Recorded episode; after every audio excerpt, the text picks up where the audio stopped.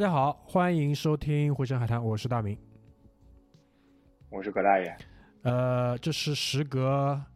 三个月的一个更新啊，因为我看了一下，这个上一次的这个更新应该是在六月十一号，今天是呃，现在是北京时间十月十四号，差不多晚上七点左右，好吧？然后七点左右，对，然后这一期也是我们会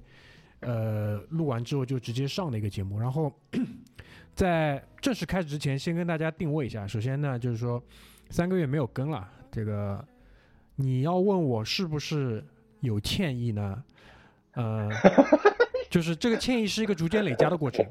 对吧？从一开始完全没有到到现在，就是可能略微会有一点，因为这个来自于两方面。第一方面是什么呢？就是说，嗯，我们那个在呃公众平台上也很少跟大家说话。嗯，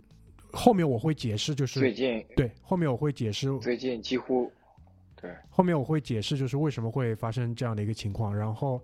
第二点呢，是因为呃，但凡有一点沟通的时候，所有人都会指向催更，对吧？当然，很多人很多人比较文明，很多人比较文明，就是他可能会先先扯一个其他事情，然后一百八十度大转弯调回来，就是说催更的这个事情。所以呢，哎，我想知道有没有不文明的，有没有不文明的？或者说有没有极端的，也不说不文明吧，有没有极端的？有，呃，没有不文明的，但有一些就是阴阳怪气的，对吧？就是也也不是很想听，但就是想问一下什么时候更。对，大大概大概就是这个意思，就就是其实，呃，原话好像是说你们不跟我也觉得没什么，但就是想问一下什么时候更，对吧？就是啊，我也我也怕你怕怕我们。怕我们不来，又怕我们乱来，是吧？嗯，不，我不知道，我不知道，好吧，反正就是这样意思。然后，我觉得最有意思的是什么？最有意思的是，就小组内部的态度。就从六七月份的时候，阿九还问一下这个，再也没有有人提过这个事没有没有没有，六发现了，再六七月份的时候，阿九可能还就有提过，就是啊，好像我们开天窗了呀，就类似于这种态度。然后到了九月份，就可能八月底九月份之后吧。就没人再提了，好像当时拓跋提了一次，哦，我们好像开天窗开的有点久啊，然后后来是什么东西说服了，就是我们呢，说服了就是我拓跋跟阿九呢，是因为我们三个人约喝酒都没约成功过，啊，然后就就就潜台词就是说，连一个更基础的一个需求都没有被满足的情况下，你何谈去录音呢，对吧？是，对，大概就是这样的一个意识形态，那那。这个其实还是回应的关于这个歉意的问题嘛。那第二点是什么呢？第二点就是说，包括我跟葛大爷，我们今天录音有个口号叫“趁热打铁”。对，因为因为就很负责任的讲，在这三个月的过程当中，我们不是没有去讨论过、去商量过、探讨过，对吧？我们比如说有没有一些东西可以输出？这个真的很负责任的讲，不止一次，对吧？我印象中都有三次，对吧？对啊，一个月一次嘛，很稳定，对吧？然后最终最终都以就是聊的时候，可能这个动力值可以两个人在聊天，互相就是激发的这个过过程当中，动力值可以来到百分之八十，然后在第二天早上睡醒的时候回归到百分之二十，就非常经典的一个是是是一个占比。然后，但到了今天，为什么会有这样的一期节目？因为我觉得，我就我觉得我找到了一个切入点，而且就是。我今天在跟葛大爷，就下午我在跟他说这件事情的时候，我就很简单，我跟他说了一个点，我就觉得我最近的这几个月听播客听得非常开心，非常快乐。Me too，非常快乐，因为在在过去的这三个月过程当中，其实我是有跟葛大爷在分享很多我最近在听的东西的。是的，我们互相就是有在说这个事情，而且，呃，当中我甚至有动过一个念头，就是说我自己不跟，但是我希望通过。呃，公众号的一些推送内容，向你们去推荐一些我认为值得听一听的单集。我不太，我现在不太愿意再跟你们推某一个 UP 主，因为这样呢有点就是授人以渔了，就搞得我这边更新更新更新也不太好做，对吧？我会推荐你们单集，因为当然客观上来讲，很多 UP 主他也不是每一个单集都很好，我会推荐你们一些很好的单集。那这样呢，其实就是。一 B 就变成了一个像一个编辑一样的一个角色，我觉得也蛮有意思的。就当然有可能啊，今天这期录完之后，我就会开始做这个事情。当然也看大家的一些反馈，因为还有可能出现一种什么情况，就是我在听的东西，你们其实已经听过了，那那也就没什么太大意思，对吧？当然，嗯嗯呃，整个现在就是到了今年吧，我觉得就是整个中文播客的这个生态又又进入了一个，嗯，怎么说呢？应该应该这样讲，应该跟去年没有太大的区别，但因为大多数的这个播客都会，它的这个 UP 主可能都集中在大城市当中，再加上今年上半年整个大城市的这个风控的原因，我觉得会有一部分让他们之间有了更多的这个 crossover 也好，或者互相之间的这个合作也好，就会就会迸发出一点新东西，这也蛮有意思的。就说到这个，是的，呃，二零二二年的那个 Ports Fed China 应该也快了，因为最近那个就 Jasper 对对对，已经在做招商了嘛。但因为我记得往年的话，对对对，往年就是在十月底，应该也快了，可能就在我。嗯当然，因为今年会有那个会议的一些问题，可能会延后一些，可能会在十一月。那到时候看吧，嗯如果抢得到票，我依然还是有兴趣想去看一看，好吧？所以嗯就从我的角度上来讲，我解释了我们为什么没跟的一些就背后的原因。那最后，我觉得也是最重要的一个原因，就是，呃，就坦白来讲，就是我觉得没什么好说的。对，我就想引从你这一点引申引申出来，就是，那你说的这些没更的一些原因，我都认同，因为这是咱俩一直在交流的。但是我这边没更的一个主要原因，我也在跟你的交流中提到过，就是，呃，过去这一年对于我来说是一个类似于更年期一样非常明显，就是我的个人表达欲在急剧的下降，并不是懒得说。而是我发的那个朋友圈，就是成年人的心动是什么样子的。哦，我我我记得，我记得，我记得，记得吧我有印象，这这条我有印象，就算了。对，就这个就是这个点是说明什么呢？就是心动过，对，然后转瞬进入了一个清醒的状态。对对对，就是，呃，是我已经，我年龄上也好，或者说家庭环境也好，就是职业也好，都已经进入到了一个非常非常奇特的中年的时期。然后，那么在这个状态下呢，表达欲的下降是我可以接受，但是我没有想到来的如此剧烈，并不是因为生活的磨损，而是因为刚刚那个点，就是你心动过，然后就算了。因为这个表达欲不一定意味着说，呃，就是我们播客节目，然后一定要在这个地方有一个出口那种的。我我其实对于这个中年人的表达欲，并不相信出口论，我更相信的是算了论。就是所以说我才会专门发一个朋友圈来来纪念一下这个这个时刻。来阐述一下当下的一个感悟。对对对对对，这这是这是我个人就是过去这不能说是三个月，但是确实是大明提到这个话题，就是也对我一个提醒。这个因为恰恰是那个朋友圈就是在这三个月过程中发的，我相信你应该有印象。对对对，而且我觉得还有一点是什么呢？还有一点就是过去的这呃七年的时间，对吧？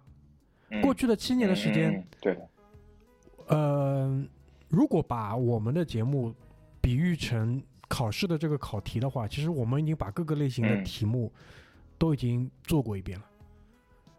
就对但凡再有什么新鲜的事情发生，我觉得我们的听众就是跟着我们时间很长的那些听众，他回头去看的时候，他都能套到那套题，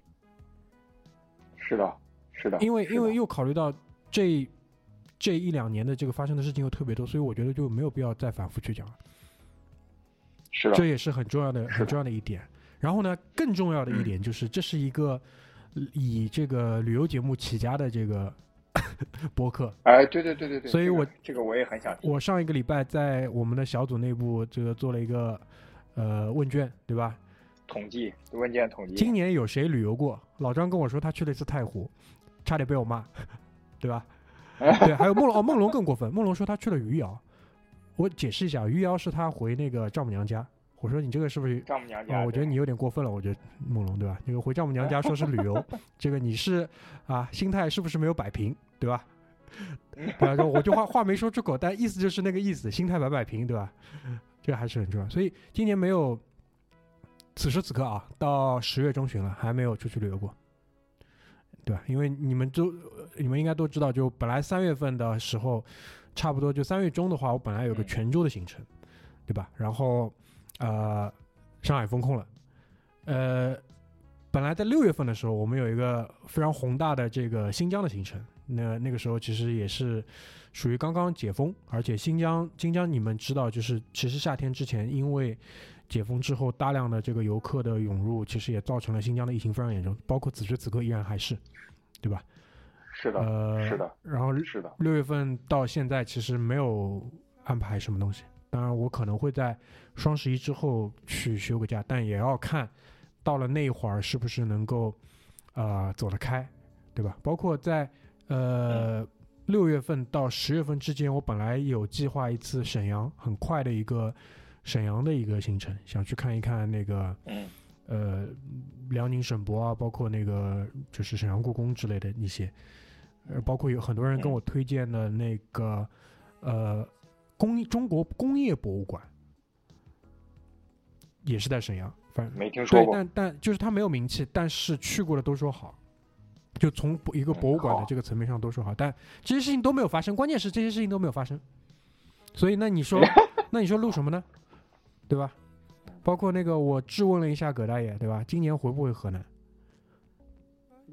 对吧？因为我我研究了一条线路，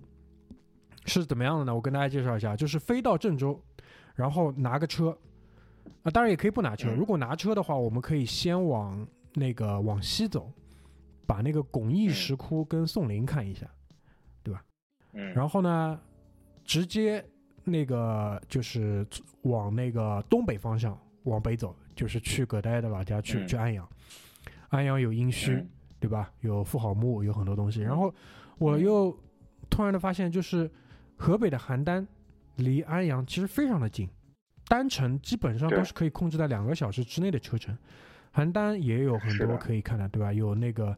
呃响堂山的石窟，那。因为很多人可能会好奇，就是怎么现在都看这些东西，那怎么办呢？就我们在国内旅行，我觉得大体上就就我的理解，大体上就分两条嘛，一条是看自然，一条是看人文的东西。那如果到了河南的北部跟河北的这个交界部，那我觉得响堂山是肯定要去的，对吧？那我本来想说，如果葛大爷有回呃安阳老家的这个计划，那我们肯定要跟一个河南人一起回河南。可惜，哎，回不去啊！现在，嗯，对，可惜今年我回我去我回河南老家的这个次数已经超越了葛大爷，现在是二比零的一个情况。是的，是的，是的，是的，真的是，真的是。对，所以那就说了这么多嘛，就是还是想要就是解释为什么三个月没有更新这件事情。但这三个月，我说实话，呃，上海因为六月头上解封嘛，六七八九。包括现在十月进行到中旬，整个的这个忙碌程度确实也很高，就工作量非常大。嗯，这个也是一个客观事实，是，对吧？对的，嗯，好吧，所以就是我不知道，就是你有什么补充吗？关于我们这三个月没有更新这件事？我我觉得，我觉得咱们方方面面都都都考虑到了，也客观因素、主观因素各个方面也都考虑到了。我觉得希望大家就不要阴阳怪气，文明催更，对吧？哎，对吧？就我我觉得催更。我是非常受宠若惊的，但是请不要阴阳怪气。就是你，你哪怕打个“催更”“催更”四个字也可以，对吧？就是像大明说的那个例子，我觉得就不要阴阳怪气就好了。没有没有 关别的没什么。关键他这个阴阳怪气，我觉得还还挺挺好玩的，就是就挺挺挺，就是也怎么说呢，也逗我一乐吧。基本上也逗我一乐吧。对。所以这个我觉得挺挺有意思。但不管怎么样，就是呃。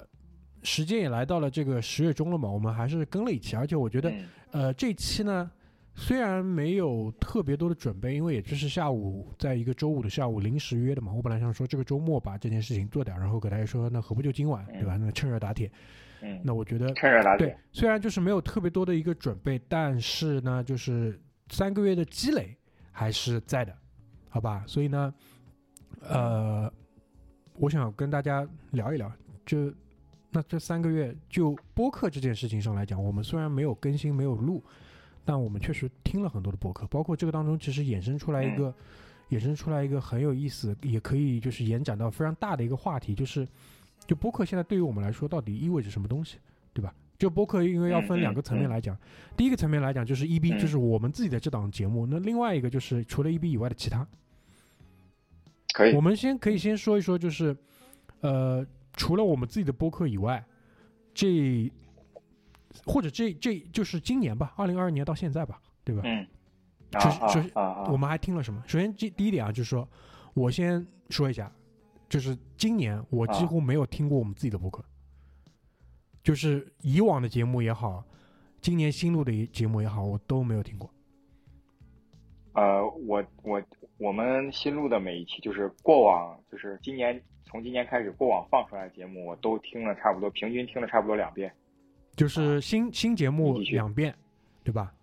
啊，对对对，啊？OK，啊但我没怎么听，啊因为嗯啊，原因有很多嘛，也包括其实我前面也解释了，就是为什么三个月没更新当中也有很多包含在里面的一些原因，但是嗯这嗯这一年当中吧，二零二二年这一年当中，我觉得我自己听播客的状态有一点回归到了一六一七年，就是我们刚刚开始做这件事情的时候的那个状态，就是我会听很多的播客。为什么？因为嗯突然我觉得有很多嗯、很好的这个内容进来了，因为对的，我之前在我自己写写给大家的那篇就是关于中文播客的这个分析当中，我也提到了，就是疫情之后吧，就是有很多的这个专业人士他下场了，他进入到了这条赛道，就是按照现在很非常装逼的这个说法，他进入这条赛道，嗯嗯所以呢，但凡这些人当中，他有有一些能够很好自己做表达的这些人，他肯定能够有一个很好的播客产品出来。为什么？因为现在，如果你有一个好的点子，你也有好的表达之外，后所有的后期，包括宣发，包括呃，就是所有的这些运营层面上的这些事情，现在已经出现了嗯这种很成熟的代工团队了。就嗯相当于就是短视频团队的道理是一模一样的。我给大家举个例子，就嗯我也是我推荐给葛大爷的，就是我最近在听一个播客叫那个禁止携带，呃，是一个自由摄影师叫那个呃李亚李亚男，对，嗯为什么会知道这个人？因为他他如果大家听那个忽左忽右，你们肯定会知道一个人刘怡嘛，就是那个三联三联刘怡老师，对《三联生活周刊》的这个记者。那李亚男跟刘怡呢，呃，在某几个项目当中他们是搭档，他们一起去到了中东的很多地方。那有一次就是李亚男也上了。他自己一个人没有带跟刘怡一起上了那个陈彦良的节目，所以我就知道了这个人。后来就一些机缘巧合吧，就我知道了他自己也开了一档播客，然后嗯我就开始就是呃 follow 他的这个每一期的更新，然后而且他的开篇，他这一档这个禁止携带的这个播客的开篇是在阿富汗，这个其实是我嗯就是从我个人来讲就非常感兴趣的一个领域嘛，而且呃如果熟嗯悉就是中东局势或者中东历史的人，你们会知道就是。塔利班在美国走了之后，重新又上台，就是开始对于阿富汗进行统治。就是刘一带着他的这个视角，就是从他的连续的很多期，差不多有个五六期吧，播客当中就是提到了说，现在此时此刻在塔利班统治之下的这个阿富汗的这个现状是什么样的？有一些细节是我觉得比较吸引人的。就就阿富汗也呃，塔利班也很希望得到国际社会的认可，所以他会对游客特别的呃开放，特别的热情，因为他需要就是很多侧面的一些宣宣传，对吧？对于他的这个统治来讲，就任何的这个国际社会嗯肯定都会认可一个就是西方价值观下的这种相对来说比较开放、比较平等、比较偏左的这样的一个政府。那但是到了今年此时此刻来讲，他过过度过渡掉了那个阶段之后，他就是开始有收紧，所以他提在他的节目当中就提到了很多这样的细节。嗯我觉得这个是很很金贵的吧，就对于我来讲很金贵的一个视角，因为对于现在对于我们来讲，出国都是一个很难的一个事情，就更更何况是在阿富汗的，对吧？更何况是就是嗯等于有一个人他花了钱雇了司机雇了向导，然后带你去去到这样的地方。就我不知道这这期节目你听了有生之年听了，有生之年阿富汗录一期节目，是不是？我不知道，就以吹个吹个牛。对，就是以前二零二零年之前这种事情，我觉得我是敢说的。就现在我已经 我不敢说这种事情。对，而且更关键的一点就是说，当我们真正能去到这个地方的时候，就当地是什么样子，它是不是就比如说现在阿富汗吸引我的这个点，当我们能够去到那个地方的时候，这个吸引我们的点是否还是不是依然成立？这是一个很大的问题。对，对，这是一个很大的问题。对，对，嗯，你说完了吗？你对对对我想就是听听你怎么看嘛。呃，你说的那那期节目我我听了，啊，但是呃，这个李亚男的播客我没有没有没有全部都听，然后我还是我还是，但是刘怡老师的每一期就是忽左忽右，这个忽左忽右的这个播客大家应该都都都知道了吧？就是忽左忽右里边的这个刘怡老师的每一期节目我都会听，然后就是其实我对于中东的兴趣是最早大明推荐过一个播客叫做加州一零一，啊，对，然后啊，他的中东往事后来有一部有相当大一部分都收费了，但是在收费之前，我把 Podcast 上所有的这些东西，就是免费的这些东西都听了，然后我对于中东就就开始有很有兴趣，然后还有就是对于中亚这边也很有兴趣，然后中间正好接上了那个 B 站新人 UP 主小约翰可汗，我靠，通辽通辽可汗，通辽可汗，对，通辽可汗，他做的一系列的这个中东和中亚的这些知识就，呃，让我很感兴趣，因为我其实对中亚地区一直都很好奇。其实我，啊、这个我们的老听众也知道，其实我对于西方社会呢，就是没有那么神秘感，对于我来说也没有那么向往。但是我对于中亚这些地方呢，其实，啊、因为我是大陆岛理论的忠实拥护者，就是我是布热津斯基大陆岛理论的忠实拥护者，所以说。啊，我始终认为人类的希望在亚欧大陆，那这个就不扩展开了。所以说我对于中间的这一部分是非常有兴趣的。那就是其实大明说的这个李亚男，我我我知道，我一直都知道这个人。我说实话，我一直都知道这个人，就是呃，当然是跟刘一一起知道的，但是我不知道他有博客。然后就是你那天在群里丢完之后，我就立刻听了这个博客。所以，那你你你说你说完，你说完博客，我我也说一个，我过去这几个月收获的一个宝藏级博客。你你说到的这一点，我给你补充一下，就是说对于中东的这个兴趣，我因为我最近就是在听那个李亚男的这个《禁止携带》这个播客的时候，我就在回忆，嗯就是从什么时候开始，就我开始对中东感兴趣的。我觉得这个是一个嗯叠加的过程，它的源头应该就是九幺幺之后。对九幺幺之后，对，就九幺嗯九幺幺之后，因为这个全球的反恐战争，那你就会知道那边有这么几个地方，对吧？然后你会打开地图去看，对然后你会突惊讶的发现阿富汗原来离我们还挺近，对吧？然后对再后来到推翻萨达姆，对吧？再到当然卡扎菲，卡扎菲，如果你硬要说他是这个中东嘛，就阿拉伯嘛，你也也说得通利比亚，对吧？嗯一系列的嗯这些事情，然后当中有一个特别爆发的大的节点，就是我一七年去的迪拜的这一次，因为我在迪拜待了将近三个礼拜，嗯，嗯对？吧？你嗯我有兴趣的听众也可以翻一下我们以前的节目，就我在迪拜待的时间很久，因为而且不是我去到的地方都不是说啊，当然旅游景点我也去啊，对吧？我也去，嗯除了旅游景点之外，我是跟迪拜的当地的呃劳工，就当地全世界的移民的这些劳工一起工作，然后也去嗯到了一些就是非旅游区的他们生活的这些区地区，包括当中还也、也嗯。去了阿布扎比，所以就是嗯。呃，虽然阿联酋只是中东的一个门户，而且绝对不代表中东的情况，但是真正的到了那一边之后，这个感受还是很多的。包括回来也看了很多的一嗯。些其他资料，就让我会觉得更有兴趣。那从那个之后的，因为一七年到现在也已经对吧，又很久了，那嗯。基本上就是中东再发生的新的事情都会去 follow，所以我觉得这个其实我不知道你跟跟我是不是一样，就是是这样的一个脉络，就是依然对于那片地方是保持的就是比较高的这个兴趣的，就是。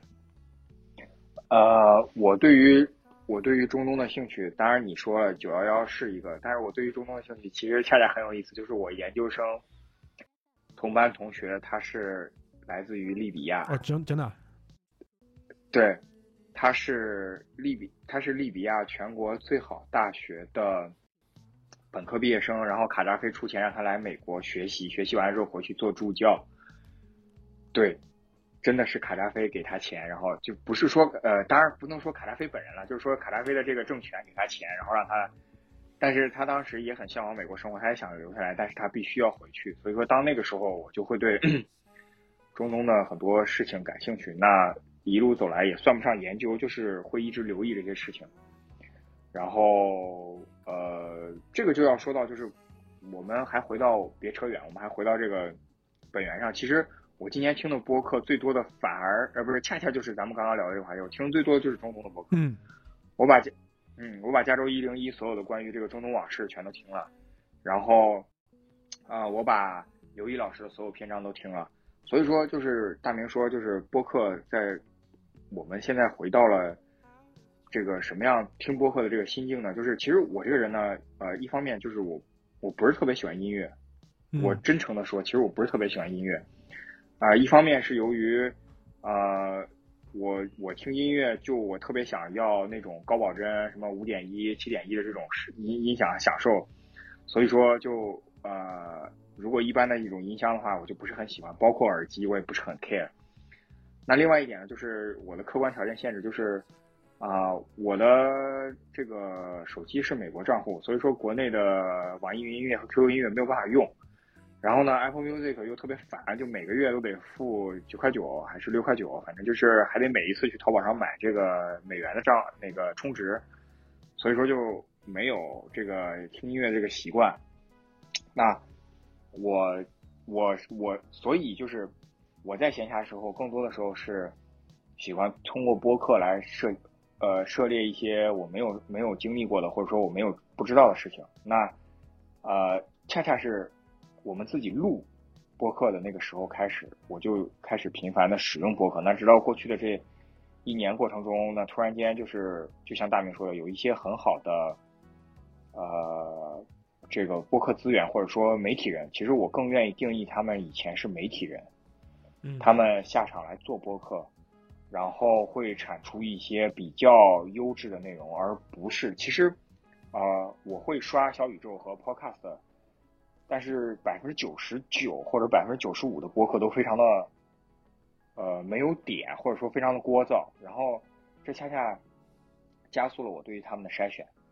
那大明说的忽左忽右是保留的，然后呃，U 四 D 八以以前还行，现在我也不喜欢那种特别聒噪了。我其实我恰恰是喜欢那种像我们这样，就是三两个人或者三四个人这种，然后每个人都有讲话的机会，同时又有人控场。或者是那种单独讲述经历的，就比如像李亚男，或者是刘怡和陈彦良。其实刘怡和陈彦良在一起的时候，只有刘怡讲话，陈彦良只是刘怡太牛逼了，一口气讲十五分钟不带停的。对，就是，所以接下来我就要引出来一个，呃，在俄乌战争，恰恰是在俄乌战争的前两个月之前，我很很巧的，我听到了一个，我是我在微博上关注这个人，然后他我很巧的听到了他也有播客。叫理性批判，这播客名字就叫理性批判。嗯，我听说过。然后，啊，理性批判这个人呢，他是在他是资深的德国研究员，他在德国念了很长时间的书，然后他的德语非常的厉害，然后他深知德国政体。他详细到什么程度？他有一期节目给你讲德国政党的选举，他会把政党从宗教起源分一个分一个脉络，然后从民族利益分一个脉络，然后从。呃，战前战后分一个脉络，然后从他们从属的不同阶级分一个脉络，我觉得这个就非常非常详细。所以说，当时我听了他很多播客之后，在啊俄乌战争之前的时候，啊我就会觉得说，哎，这个人分析的俄乌战争局势完全跟啊我接触到的，比如说券商找的这种分析师或者是所谓的专家说什么不会打仗啊什么之类的，这种就纯扯淡。他就他当时就说过，他说如果要他在微博上有说，如果要开战的话，要么速胜，要么就会变成一场旷日持久的改变整个人类社会格局的战争。那他就说，他说那速胜的话，基本上大家也不用等到什么一个月、两个月，基本上两个星期就会结束。但是现在看来是没有速胜，那现在已经变成这个结局，所以说我就觉得他很好，他很有意思。然后他同时他在做的事情是帮中国的很多企业做在欧洲投资咨询。OK，明白。所以他非常了解这些企业的兴趣，所以说他又有会讲一些很核心的一些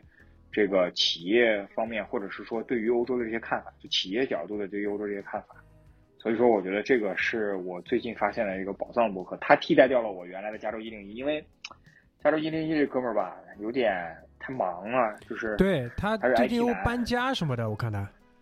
对，他是 IT 男，然后他也做微信号，他也会有一些植入，然后他也会有自己的业务，所以说他太忙了，所以说就这个质量就下降。呃，就说到这个，就是说理性批判，就是一下子打开了我对于，因为我呃，我可能没有那个心思或者说日常的这种精力去研究欧洲的这些事项，因为我也不熟悉，我也没有在那儿待过，但是。理性批判的这个人给了我一个非常独特的视角，然后就是会让我觉得说，哎，这个呃，怎么说呢？就是世界的另一极嘛，嗯对吧？嗯西欧其实是世界的另一极，然后这世界另一极在发生什么事情，然后尤其是世界另一极中的经济发动机德国，他在想什么事情？我觉得这个他对于这个角度来讲就很有意思。呃，对，就是。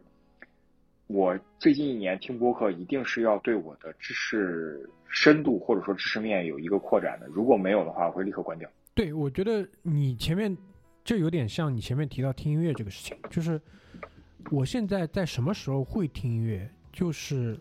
一个非常特定的一个情景，就是我可能没有办法非常仔细的听播客的内容，但是呢，我又希望有一点声音可以帮我，比如说抵消一下环境声之类的。这个时候我会听歌，嗯嗯嗯，这个时候我会听歌。如果就是我嗯可以就是就是专注在就是播客的这个语音内容的情况下，我肯定是听播客。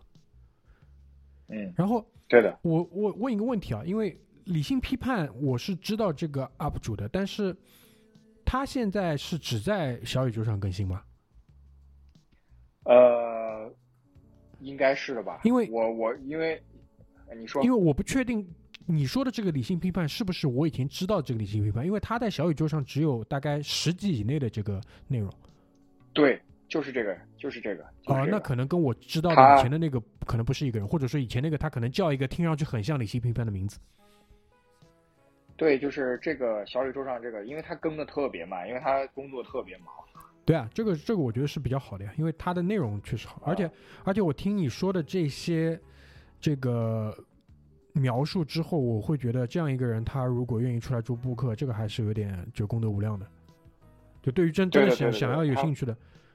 有兴趣的这个的这个听众，因为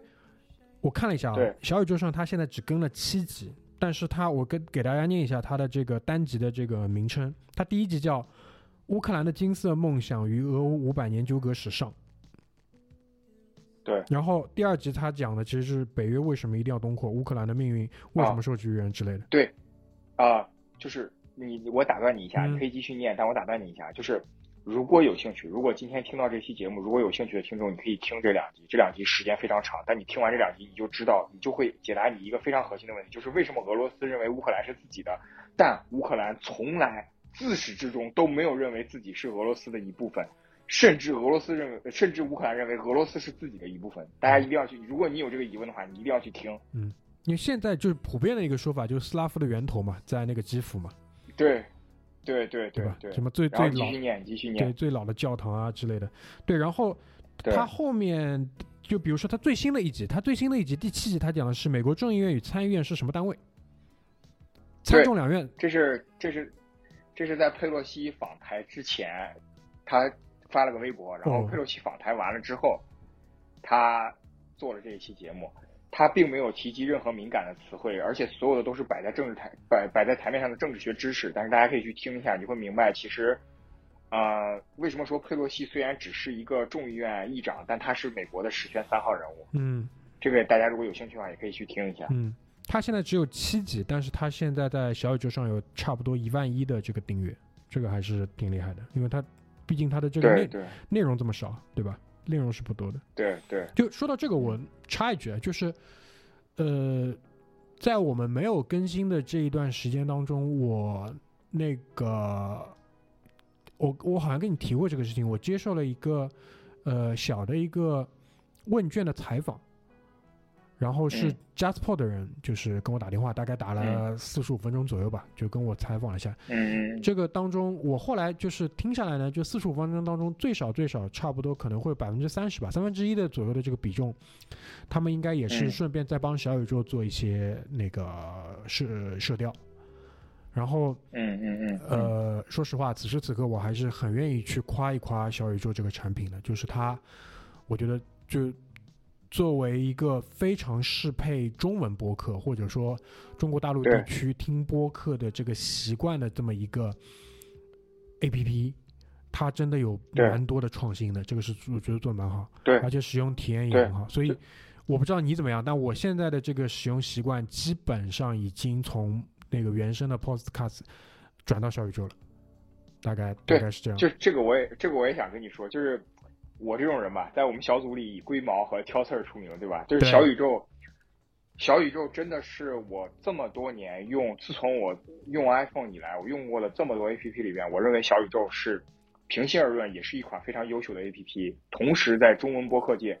它的使用的是它的 UI 的设计也好，交互也好，包括这些算法的搜索推荐也好，都非常的好。对，就真的是非常非常的合适。所以其实，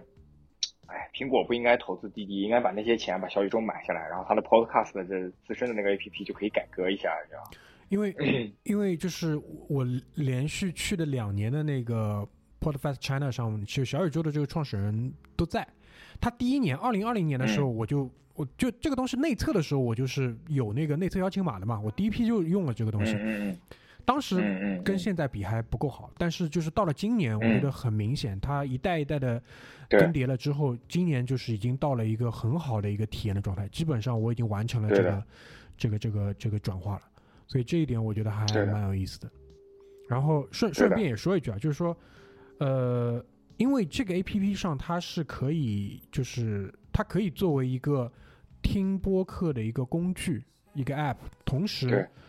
我作为一个内容创作者，我在上面也是可以享受到很多功能的。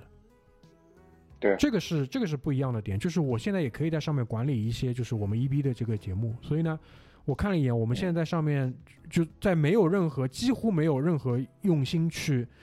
这个运营跟维护的基础上，我们在上面现在也有将近一千个订阅了。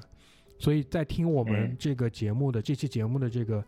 朋友们，如果你们在小宇宙上没有订阅我们的话，我也希望你去可以订阅我们一下，好吧？然后有事情也可以在直接在小宇宙上跟我们沟通，我觉得这个还蛮好的，就是也让我们这个订阅数可以冲一冲一千个，好吧？看上去可以好看一点。对对，呃，说到小宇宙，就是呃，还回到我们博客，就是呃，小宇宙其实在变相的，我认为是一个非常重要的因素，就是也让我脱离了原来 Podcast 的这个 APP，然后小宇宙也是促进我过去这一年听更多播客的一个来源。呃，对对对，因为它它会有推荐，不需要我去搜索。然后它推荐，如果我不喜欢的话，我可以很快的就是筛选，因为它操作界面也比较方便，我可以很快拉到后面看看他们是的内容是不是感兴趣。然后同时，我感兴趣的播客的话，我也会呃保留或者订阅的也会很方便，而且它的播放列表管理起来也非对对对，常方便。你可以添加到一个像购物车一个概念的东西。对对对对对，呃，说到这个，就是我很遗憾的是，我过去这一年听的听的另外一个方向的非常有意思的播客，就是《天才捕手计划》，它停更了。呃，叫什么名字啊？《天才捕手计划天才捕手计划啊，》对，就是呃，这个是我个人的一个喜好啊，就是接接下来仅限于我个人给大家推荐或者说这个硬广，就是我这个人是非常喜欢听故事的。啊，就是啊，我我就是我可以为一个故事着迷到我去玩一款游戏，就比如《仙剑奇侠传》这个故事很美，我根本就不需要去考虑什么技巧什么之类的，我宁可硬着头皮刷怪，我也要把这个故事看完。那《天才捕手计划》就是这样一款播客，就是它每一集都会有一个特别有意思的故事。但是他们的制作成本过于大，因为他的故事一个是会比较敏感，再一个就是他们其实每一集的话都需要亲历者来亲身来讲，所以说它的制作成本就比较大。另外，他们也是一个自媒体，所以说他们不管是猛哥也好，或者怎么样也好，就是整体上来说还是呃迫于运营的压力，所以说他们现在。也做收费，然后这个原来的这个故事的这个单元呢就会少很多，然后现在更多的是在公众号上做一些阅读性的、阅读向的故事，然后可以收费。那当然，他原来的上传的节目，我觉得还有保留，呃，大部分，然后大家也可以去听，啊，比如说侠女工作室，就是刘润霞律师讲他的所有的这些奇奇特特的经历，然后还有就是网红那个 DNA 鉴定邓邓医生，然后还会去讲一些这些东西，然后就是。我我我是觉得，就是如果你喜欢听故事，但有些人没有耐心听故事，我特别喜欢听故事。我我我看了一下他们的那个单集的那个名字啊，还蛮有意思的。比如说啊，他们采访了中国命最硬的女战地记者，十年在战场，十年在医院。他的这个小的那个副标题叫那个天才职业，就是就是前面给大家描述的，他他更多的我觉得像一个类似于做纪录片的一个形式。对对对对，就是呃他。天才职业，天才职业是天才不收里边的一个非常火热的栏目。然后你会有一些奇奇特特的职业，比如说像这个就是女战地记者，是其实我们日常生活中是很少接触到的，对吧？嗯。还有专门南极的导游，嗯。还有就是啊，专门为互联网公司关闭线下呃分分分公司而去招的这样一个人，然后他会去，他专门就是对接那些。呃，讨债的、躲债的、耍赖的什么之类的，然后还有就是一些非常非常骇人听闻的一些碎尸案也好，或者这些重案、重大特特特重大案件的这些办案的法医，其实真的是非常非常有意思。这个也是我，这个已经不是我过去一年发现，其实这个博客我在二零二零年就开始听，我一直在听这个博客。OK，我觉得这个这个蛮有意思的，这个而且这个形式不太多。不太多，对，对，呃，他有一集我印象非常深刻，就是大家很难想象，在殡仪馆里边给尸体做给给逝去的人做礼容、做礼仪的这些人，入殓师，他也有特别不一，对他也有不一样的这个职业规划也好，职业经历也好，就就有一些细节你是很难在日常生活中接触到的，所以说。那还是那个点，就是我希望我能接触到不一样的这个人生，不一样的这个知识面，所以说这个博客也是我非常喜欢的。啊，这个蛮有意思，这个我会我会去那个听一下。嗯嗯嗯。然后呃，那我你说你说你说你说啊。我接着再，我最后再我再说一推荐一个我的博客，就是啊东亚观察局这个就留给你，你想你想介绍就介绍，你不想介绍就因为东亚观察局其实相当于对，因为很多人说我们的节目像东亚观察局，但其实我基本没听过他们的节目，但但葛大爷也提到了嘛，因为葛大爷也就是我们这次谈到这个话题的时候，他又反过来提到这一点，所以我觉得看吧，因为我现在要听的东西很多，很忙，就听不过来啊。对，我知道。对，啊。我我东亚观察局就简单一笔带过，就是东亚观察局其实类似于这个播客版的《锵锵三人行》，但是因为这三个人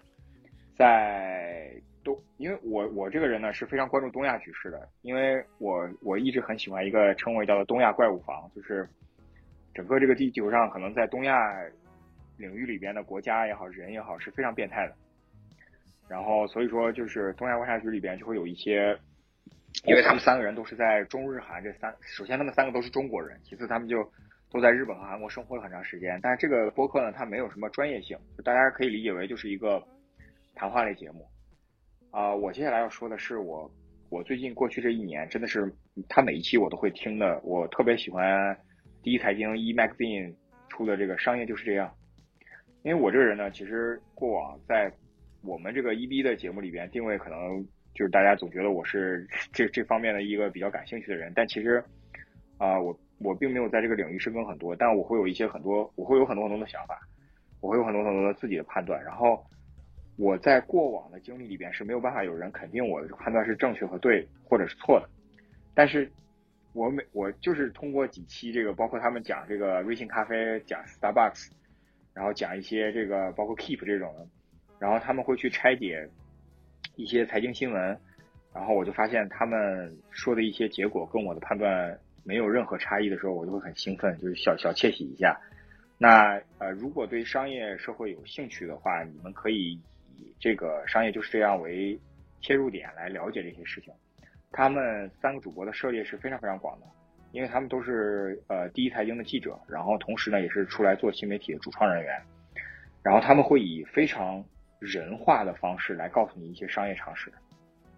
那对于入门的小白来讲，其实是没有任何门槛的，也比较友好。对，而且。他们会有一些比较呃有意思的角度，并不独特，但有意思的角度来告诉你，他们每一次总结嘛，就是商业就是这样，就是其实没有什么神秘的，就是大家要去对对对共了解我们供需关系，对对对，去了解这个商业社会的话，其实他们这是一个很好的窗口。那这个博客对于广大可能各行各业的人来讲的话，他想要了解商业知识，这个是个比较好的博客。OK，差不多就是这样。好呀，嗯，我我接下来我说一个。就是，嗯，前面我们提到的其实都还是比较传统概念或者传统模式的这个博客节目。然后，其实说实话，就是说每年去参加这个 p o d f a s t China，包括我自己，我们自己就是操作播客这个事情也已经六七年的时间了，对吧？就我我也会在想，就是说这个东西，它比如说很多人会谈它的，它它其实就是广播节目，或者说它没有任何这种创新的可能性。但今年我觉得我在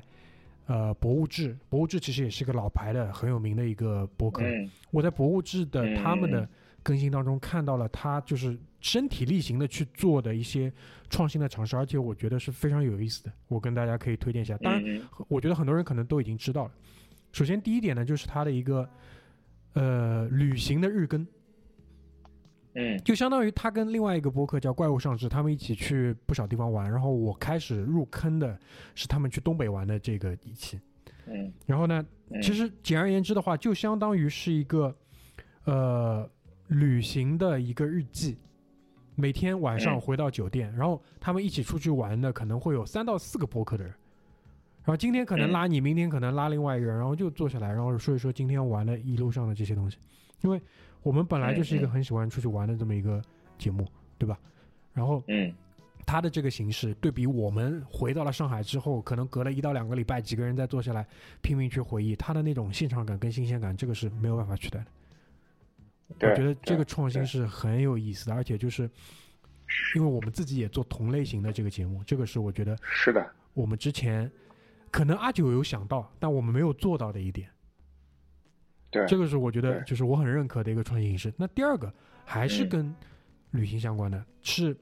他单独还出了一个专辑。我觉得这个其实也是小宇宙给到的一个支持。首先，小宇宙上有一个非常便利的一个收费的一个功能，可以坐在里面，集成在里面了。然后他，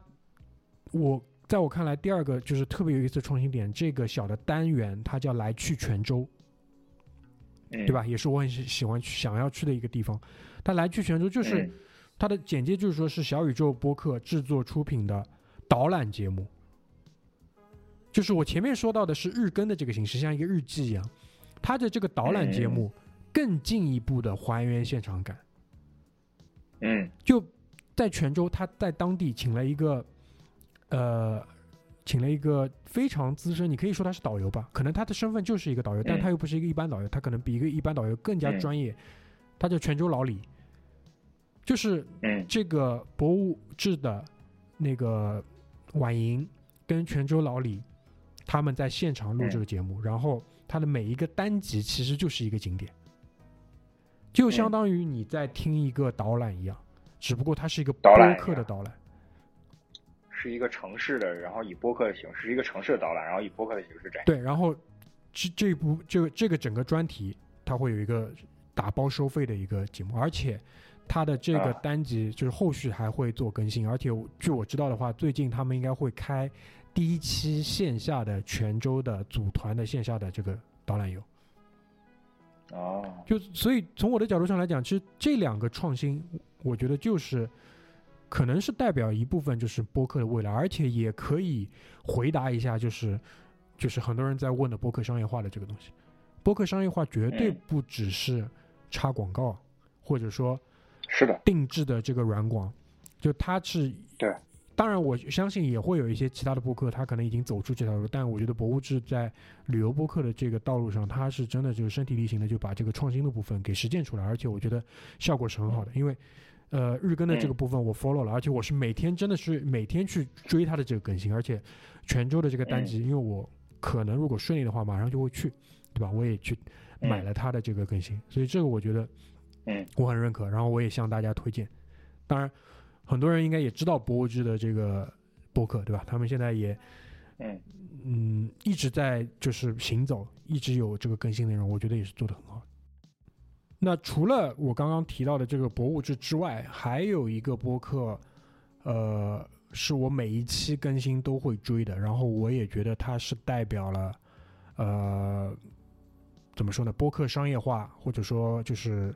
当然它的它的目的肯定不是那种就是赚钱的商业化，但它确实也实现了部分的商业价值的一个比较传统的模式，就是会员制。嗯，就陆叔，陆叔这个播客，我觉得。嗯呃，可能很多我们的听众应该也会知道，因为我已经不止一次在节目当中提到了。就是如果你关心，嗯，呃，古建筑，关心乡土的历史，关心文物，关心一些，嗯，可能也跟旅行相关的一些内容的话，你应该会知道这个博客。那他们的这个形式的话，就是每一年会那个更新自己的会员群，就是你买了会员，今年你就可以进这个群，然后第二年他会拉一个新群。就通过通过这样的一个形式，然后它的，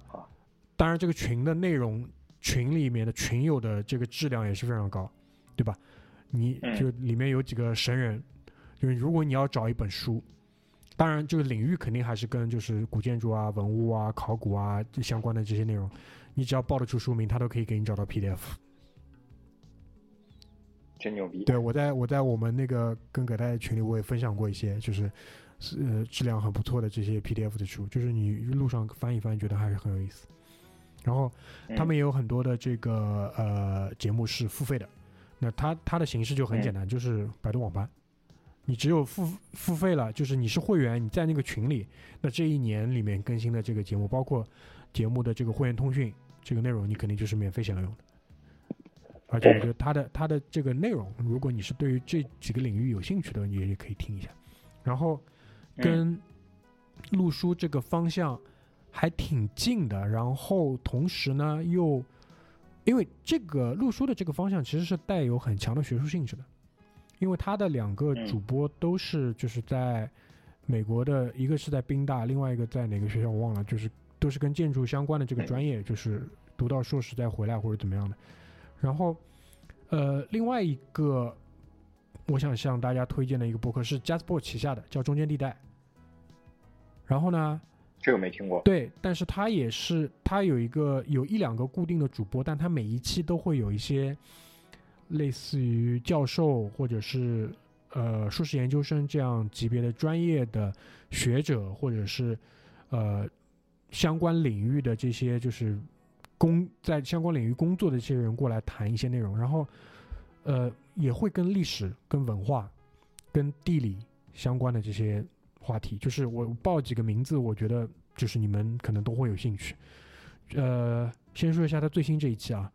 最新这一期他是跟唐小兵聊哈佛燕京学社的前世今生，对吧？如果你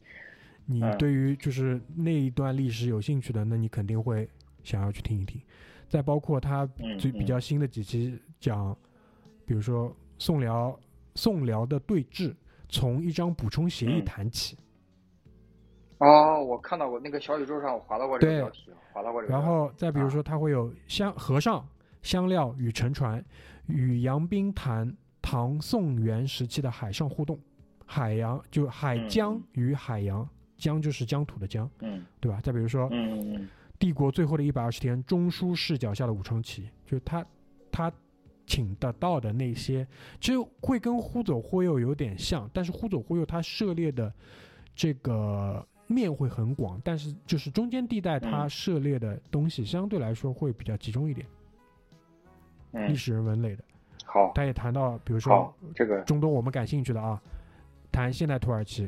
凯末尔之后，土耳其国父凯末尔之后，哎。对吧？这种话题就哎，我也我有兴趣。这种这种题目一出来，我觉得你肯定就是你有兴趣的，对吧？包括就是嗯前阵子他也谈到，就是、呃，从帝俄到苏联，法统、边疆和治理术，就类似这样的话题。哎哎，这个这个也好中间地带，行就名字很简单啊，中间地带因为啊，，JazzPod 现在已经发展成一个巨无霸了。对对对，这个我知道。对，然后嗯就讲到这个也是，因为那天他打电话给我做这样的一个就问卷的时候，也提到，就他什么时候什么时候来收购我们是吧？啊，不不不不不不不，我们绝对没有到。就有一种可能是什么呢？就比如说你真的就是不想工作了，你想好好做博客，对吧？就是你可以成为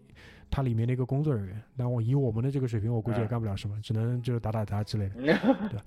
就嗯就他他问了我一个问题，就是说你对于整个 Jasper 有什么反馈？嗯然后，因为我就说，首先第一点呢，就是你们下面现在就是产品越来越多了，因为我我的理解就是嗯每一个播客都是产品，嗯嗯嗯，只不过它的、它的用途不一样，有一些是陈也良的初心，对对？吧？忽左忽右，包括中间地带这种播客，嗯，但有一些肯定不是的，有一些是恰饭的，对吧对对对对。然后我说恰饭是没有错的，对吧？恰饭天经地义，但是我就觉得说，嗯当初选择就是听你的这些你的听众，他选择你肯定是出于一个非常原始的一个需求跟目的。你恰饭归你恰饭，你恰饭的同时一定要确保说就是你的基本盘是稳的。嗯对然后对，他现在也会跟一些企业合作，Jasper 好像最近还跟耐克合作，出了个播客。啊，这个我就要说了，就是我睡不着的时候会听一档播客，就是加斯炮的和辉瑞合作讲医药知识的。我每一次只要听那个播客不超过五分钟，就会立刻睡着，因为它里面讲的全部真的全部是医学专用名词和医学专用知识。这个如果有睡眠困难的朋友，可以推荐大家去听。因为为什么？就是说，以我的认知范围里面啊，品牌公司现在都在做这个事情。对而且对这股风也是从美国刮过来的。然后呢，到了国内呢，就搞得有点，你知道吧？就是任何的这种事情到了国内呢，都都会出现这样的情况。而且现是国内的品牌公司呢，就高端一点的啊，就懂一点的，就真的，比如说对于中文播客市场是有过调研的，他可能会找 Jasper。嗯，low 一点的，你知道找谁吗？不知道找平台，喜马拉雅。啊，嗯，那你就知道这种节目出来能有多 low。就是如果作为一个就是真正的播客听众，你听到那些东西的话，嗯就是不言而喻的。就喜马拉雅现在已经从我的手机 APP 里边消失了，就对，永远不会，应该很难不会很很很久很久之后才会再再出现，除非我有什么要听。对，我的点就是，如果你是一个就是你当时听播客的原因，跟你现在听播客的原因还依然保持一致的这类人的话，你的手机上我觉得应该是不太会再用喜马拉雅了，因为这个观点我很早就说过，当时把播客当成就是消遣去听的，对吧？我我记得我们若干年前讲嘛，播客 Podcast 的第一名是一个播客叫什么“羞羞的那些事”，那那些人现在在干嘛？那些人现在肯定是在刷短视频的，或者是那些人现在在看在看综艺，对吧？或者说在看那个脱口秀。那现在还在听播客，就是现在还在听播客的理由跟当年是一样的那些人，对吧？就我的观点就是，他不会在，他他应该，他使用的平台也好，或者说他关注的节目应该也好，应该是会划定在一个很小的一个范围里面。但好的一点是什么？就好的一点就是，就葛莱前面已经提了很多遍嘛。二零二二年开始，更多专业人士下场了，这个其实对于我们来讲是一个很好的事情。对因为对于这些人来讲，就是做短视频也好，或者做长视频也好，跟做播客也好，就做播客其实对于表达跟输出他们想要输出这些东西足够了。对，就其实这个就是呃，小约克小约翰可汗就东辽可汗，其实给的信息量也足够多，但是因为视频其实会有视觉冲击，所以说你更多的是一种，那我个人认为是更多的是一种，比如说娱乐，因为它毕竟不是上网课，对吧？你不能在 B 站上看了视频然后上网课，但因为播客全都是谈话类的，就是它的文字会很纯粹，以以一种形式来输出，所以说它的信息量会非常大，反而效率很高。对啊，对啊，这对于我们来说，这种模式应该是最经济的呀。对对对吧？对，就看小约翰可汗，你这听他歇后语还是听半天。对的，当然，当然确实也很放松，我也很喜欢看。对，就是它是一个消遣，但是你真的想了解历史知识，包括呃很多的这些我感兴趣的内容，还是要通过播客就一点一点的来积累。就是我以前会去听有声书，但是呃我发现就是有声书很慢，播客信息量密度大得多。对对对，然后。就类似于我，我其实有点就是有点变态啊，就是他播客提到了很多的一些论文也好，内容也好，什么之类，我会去百度也好，或者说谷歌也好，去搜一些，就有点类似于播客现在成了我一个上课的内容，然后像上大学或者上研究生一样，老师给你在课堂上巴拉巴拉巴拉讲四十五分钟，然后剩下有大量的阅读资料的话，我闲了就会去搜一下或者去学习一下，这个这个，对我觉得这个也是一个也是一个好事吧，对于我来说也是一个好事。对，所以其实。后来就是再往后来，我就想跟你探讨一个问题，就是说，现在对于我来说，就是现在听播客其实已经取代了看书这件事情，因为很多条件所限。当然，很多很多东西就是你必须还是得看书。我不是质疑书本的这个力量跟书本的知识性，但是确实对于我们要工作，对吧？因为包括对于我来讲，我通勤，我我的通勤可能跟一般的通勤不一样，对吧？我坐飞机、坐火车的时候，其实播客就是一个非常好的一个补充，就对我来讲。对的，对的，对的，对的，就是因为我现在看新闻的时间很少，因为呃下班已经错过了新闻的点了，呃，然后忙完家务和孩子之后，其实播客对于我来说跟你一样，也是一个学习的，就是获取知识，准确的说是获取知识。啊，大家也知道我我这个是坚定的反抖音和反今日头条的人，所以说我还是推荐大家去多听播客，嗯，就是静下心来，或者说不静心的时候听。呃，像商业就是这样这种通俗型的博客，静下心来的时候听一听，比如说比较干的那些理性批判啊，比较对对比较干货的干的那些。嗯，所以我觉得对，就是讲到最后，我也想 recall 一下我们头上说的那一趴内容，就为什么三个月没更新？因为在我们表述了这么多的这个内容之后，会问题会来到一个点上，就是 EB 的位置在哪里？这个是这个是就是说，我觉得也也部分解释了，就是为什么三个月没录，因为很多时候就是现在的整个中文播客的这个环境里面，我们以前做的那些事情，已经有更专业的人他做的更好。其实我们的这个我们的这个位置就就要发生转变。当然，我们会坚持我们做的一些以往很成功的一些节目、一些内容，比如说。我们自己亲身经历，跑到了一个地方，那个那个现场感，那个独家的这个感受，我们眼睛里看到东西，我们经历东西，那个是永远可以不停讲下去的。而且，通过就是我们自己的一些成长跟积累，我们每到一个新的地方，或者我们回到一个之之前去过地方，我们眼睛里看到的东西，谈到的东西也会不一样。这个是永远不会过期的。那与此同时，我觉得。就是整个的这个大的一个背景在不停变化的这个时候，就是我们也在重新思考，至少我也在重新思考，就是我们的这个位置肯定要发生变化。那会怎么变？那我们对拭目以待吧，慢慢来嘛，对吧？对。所以说，三个月后的这第一期，我觉得，呃，我想跟大家表达、跟大家聊的内容，我觉得也差不多了。我觉得。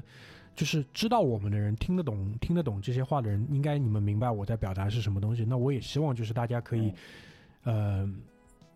大家可以继续支持我们，对吧？也继续和我们在一起。包括我相信，就是我们也会结交到一些新的朋友，因为我我我会观察到一个点，就是我们往期的节目一直还有播放量的增长，包括往期的节目一直还有留言。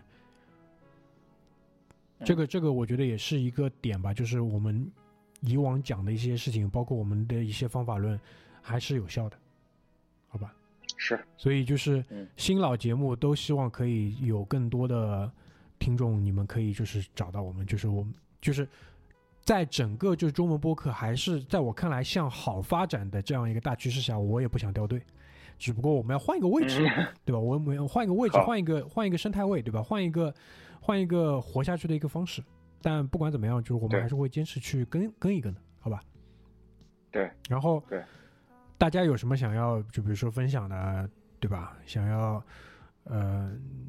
提宝贵意见的，对吧？也欢迎大家就是呃，无论是在我们的微信公众号还是在我们小宇宙上，都可以跟我们保持沟通，好吧？好，好，好呀，没问题。那我们今天这一期就到这边，好吧？下次录音就还是下一次嗯，下次录音还是下一次，下次一定，啊，下次一定，下次一定下次一定，好吧？谢谢大家，拜拜。拜拜。